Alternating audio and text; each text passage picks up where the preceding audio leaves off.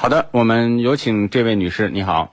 你好，哎哎，您好，您电话已经接进直播室了。嗯，哎，我我听了几天这节目，就是我是黑龙江的，我听见参谋长一直介绍那个车，就是卡罗拉双擎。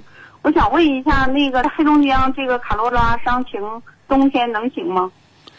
呃，目前呢，就是从我得知的信息来讲，它的这个电池的技术呢，它不是那种锂电池，它是镍氢电池，而且它的这个放电方式呢是浅充浅放，呃，它不是那种插电式混合或者是三元锂电池那种对温度要求很高、很敏感。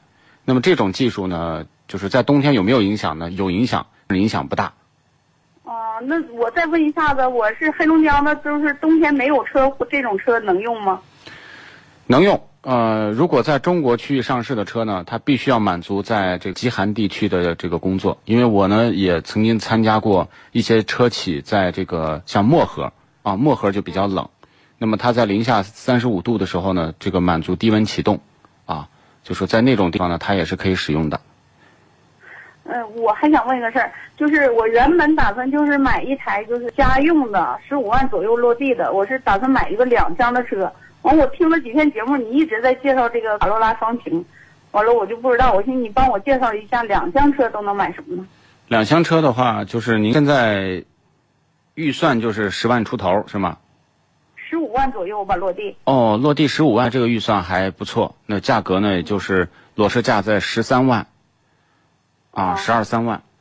嗯，那其实如果是从这个价位来讲的话呢，呃，两厢车你还可以考虑，比如说像昂克赛拉，呃，我听见你说了，这个昂克赛拉后期保养贵不贵呀、这些车的保养费用啊，其实都差不多，因为现在用到的机油都是零 W 二零的全合成机油，那么保养一桶的机油下来大概大概是机油在四百二十块钱，四百块钱左右，然后工时费加其他的费用大概就是个五六百块钱。嗯、除了它还有别的车吗？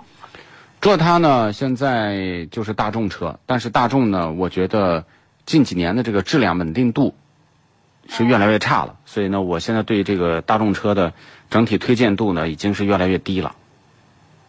所以两厢车里面呢，就是基本上我觉得，呃，这个车是是一个值得考虑的车啊。我我我再问一个啊，就那个昂克赛拉，我们是小县城，我也问了，我也看了，在网上搜了，我们黑龙江那块就四个 S 店都是在那种大城市的。嗯。那个我那意思，这个 S 店少，四 S 店少，它这个市场占有率低，将来保值率是不是也得低？啊，不会，保值率低呢，这个就是比如说您那个地方哈，不是说 4S 店多了这个车保值率就高，而是综合衡量这个车的耐久性、这个车的质量稳定度，然后呢再去包括品牌，再去说这个车，呃，保值率怎么样，所以不用担心。哦，因为我们这明天有车展，我想看完，所以我就问一下，你那意思卡罗拉双擎在东北没有车库也可以，没事儿，是不是？也可以用，因为它是这种浅充浅放，但是呢，电池一定受温度的影响啊，这个是物理特性，这个没有办法改变。只是说，那么它不像锂电池受温度影响那么大。如果您的公里数在您在小县城开，我觉得买买这种双擎的技术是完全没有必要的，因为我应该买的。你买正常的汽油车就可以了。那正常的汽油车就是后期省心的，省心就是没必要多那么多的东西，多那么多的，因为这种双擎车特别适合于在大城市走走停停，每天都堵车，可堵了。这个时候呢，它能在低速的时候能帮你去节约燃油，哎，这个这个增强动力。那所以呢，在您那个地方呢，不太涉及到那种特别堵车的现象。哦，因为黑龙江前段时间我都去过啊，对。帮我介绍一款，不买这双擎呢？要是说的买轿车能有什么呢？买轿车的话呢，现在就是十三万，就十三万左右啊，就是这个价位。哦您比如说，您买这个一点八的雷凌或者是卡罗拉，排量一定要大，不要买涡轮。一点八的雷凌卡罗拉，就是一定要带这个车身稳定系统的，因为您那个地方特别冰冬冬天嘛，特别容易这个下雪，一下雪这个路面湿滑，所以一定要买这种车，就是带车身稳定系统的。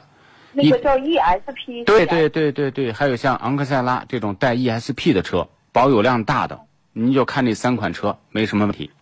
那个昂克赛拉买多大排量的？二点零的可能您的预算紧张，就买一点五的，一点五的。对哦，不用买 T 的，是不是？不要带 T 的是最好的，在就是结构越简单，在寒带这个使用的这个稳定性越好，因为汽车呢是最怕低温的。哦，那明白了，谢谢你啊，张哎。没事儿没事儿没事儿，也感谢您对我们节目的支持。嗯，好了，我听了一周了，我就准备买车，我就听一周对。，您在什么地方听啊？我是使这个手机听的，哦，在蜻蜓还是喜马拉雅？喜马拉雅，喜马拉雅啊，好的，喜马拉雅搜的。好，感谢您的支持，那就这样哈，祝您买车顺利，再见，拜拜。